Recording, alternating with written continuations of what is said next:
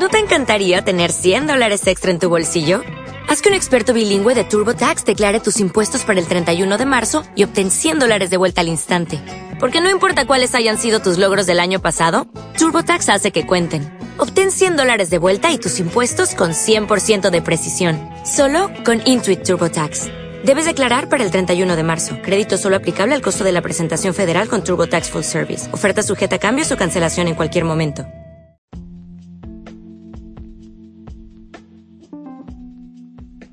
Archivos desclasificados con Jorge Silupú. La historia aún no termina. Iron Man vuelve del retiro a la edad de 53 años para probar el poderío de sus puños una vez más. Oferta tiene de todos los escenarios de combate.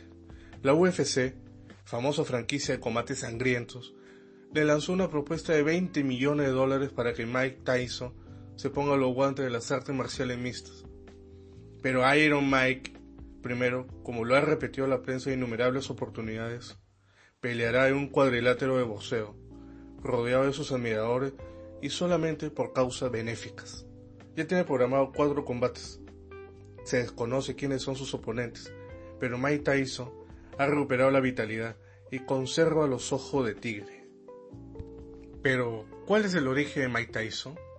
La última leyenda del boxeo de los pesos pesados el ídolo de muchas generaciones, el Iron Mike, como le gusta ser llamado, nació en medio de la pobreza en Brooklyn, y gracias al entrenador de boxeo, el italoamericano Cus Diamato, quien se había mudado a Nueva York en los 70 para fundar un gimnasio de boxeo a costo popular. Entre las futuras promesas, vio a Mike Tyson, quien asistía gratis a entrenar. Pudo ver en él el fuego sagrado de los luchadores, aquella llama ancestral capaz de noquear a cualquier rival. Por ello, antes de preparar a un peleador de la calle, primero debió prodigarle amor de familia. Mike Tyson estaba pasando por una crisis familiar. Su madre justamente estaba enferma y en los próximos meses falleció. Yamato lo trató como un hijo, lo acogió, lo salvó de la calle donde seguramente hubiera sido devorado. A Mike Tyson le prodigaron amor paternal recién a los 13 años. Él botaba lágrimas de agradecimiento, porque ya conocía que sabe una comida caliente, puede bañarse las veces que él, quisiera. Cus Yamato le enseñó los secretos del boxeo. Bajo el viejo adagio, la defensa es la mejor ofensiva. El famoso gancho a las costillas, los puños por encima del rostro y los brazos pegados al cuerpo. Preparó esos brazos de torpedo, cultivó en cuerpo y alma al campeón. Cuenta Mike Tyson en su autobiografía Iron Ambition que cuando fue acogido por Cus Yamato pudo por fin dejar la calle. Su pandilla que se dedicaban a robar cartera de ancianas señoras, de golpear a jóvenes por su bicicleta. Dejó el robo, dejó la delincuencia atrás. Cus Yamato le enseñó viejas grabaciones de míticas peleas. El golpe tres cuartos de Jam Dempsey, la defensa prodigiosa de Floyd Patterson, o cómo peleaba Sugar Ray Robinson. A los 14 años Mike Tyson lloraba, lloraba por su ídolo Muhammad Ali en el ocaso de su carrera, quien perdió contra Larry Holmes. Cudi Amato, en una manera de consolar a Muhammad Ali, lo llamó, lo llamó para escucharlo, y en ese instante le pasó el teléfono a Mike Tyson. Iron Mike Emocionado le juró vengarse en su nombre. Ahora ella tenía un objetivo, derrotar a Larry Holmes cuando sea un profesional. De aquella llamada, tan solo transcurrió cuatro años. Con tan solo 18 años, Mike Tyson debuta en el boxeo profesional contra el puertorriqueño Ayrton Mercedes. Le bastó, escúchelo bien, un minuto y 45 segundos para noquearlo en el primer round el boricua no pudo levantarse, estaba molido, adolorido. Luego, entre los años 1985 y 1986, realizó 28 peleas. Y el 22 de noviembre de 1986, pudo por fin noquear a Trevor Berbick, ganando así el título de campeón de los pesos pesados más joven de la historia del boxeo.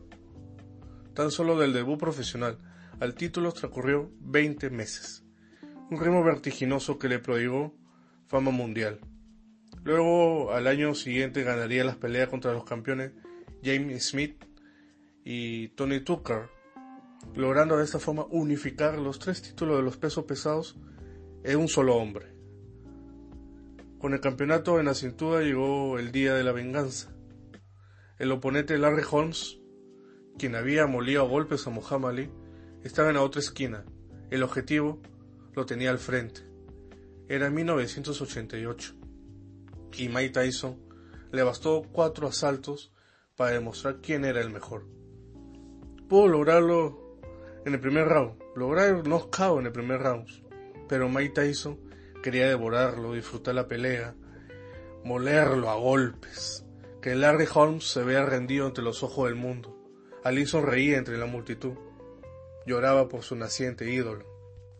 La paliza a Larry Holmes el campeonato obtenido en el 86 no fueron vistos por Constantino Cus Yamato. Él había fallecido en el 85. Mike Tyson, luego de obtener desde muy joven las preseas doradas, no tuvo una guía paterna. Derrochó dinero, se dedicó a la vida nocturna, era ya un bohemio, dejó de entrenar.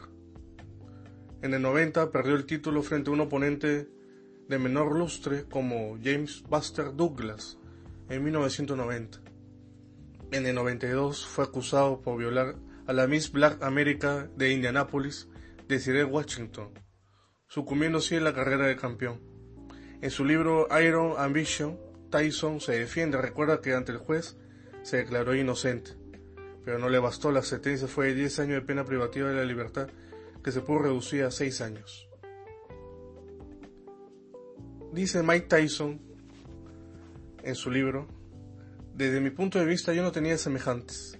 Era el campeón de los pesos pesados más joven de la historia. Era un titán, la reencarnación de Alejandro Magno. Mi estilo era impetuoso, rebosaba ferocidad. Resulta increíble cómo la mezcla de una baja autoestima y un ego gigantesco pueden provocarte delirio de grandeza.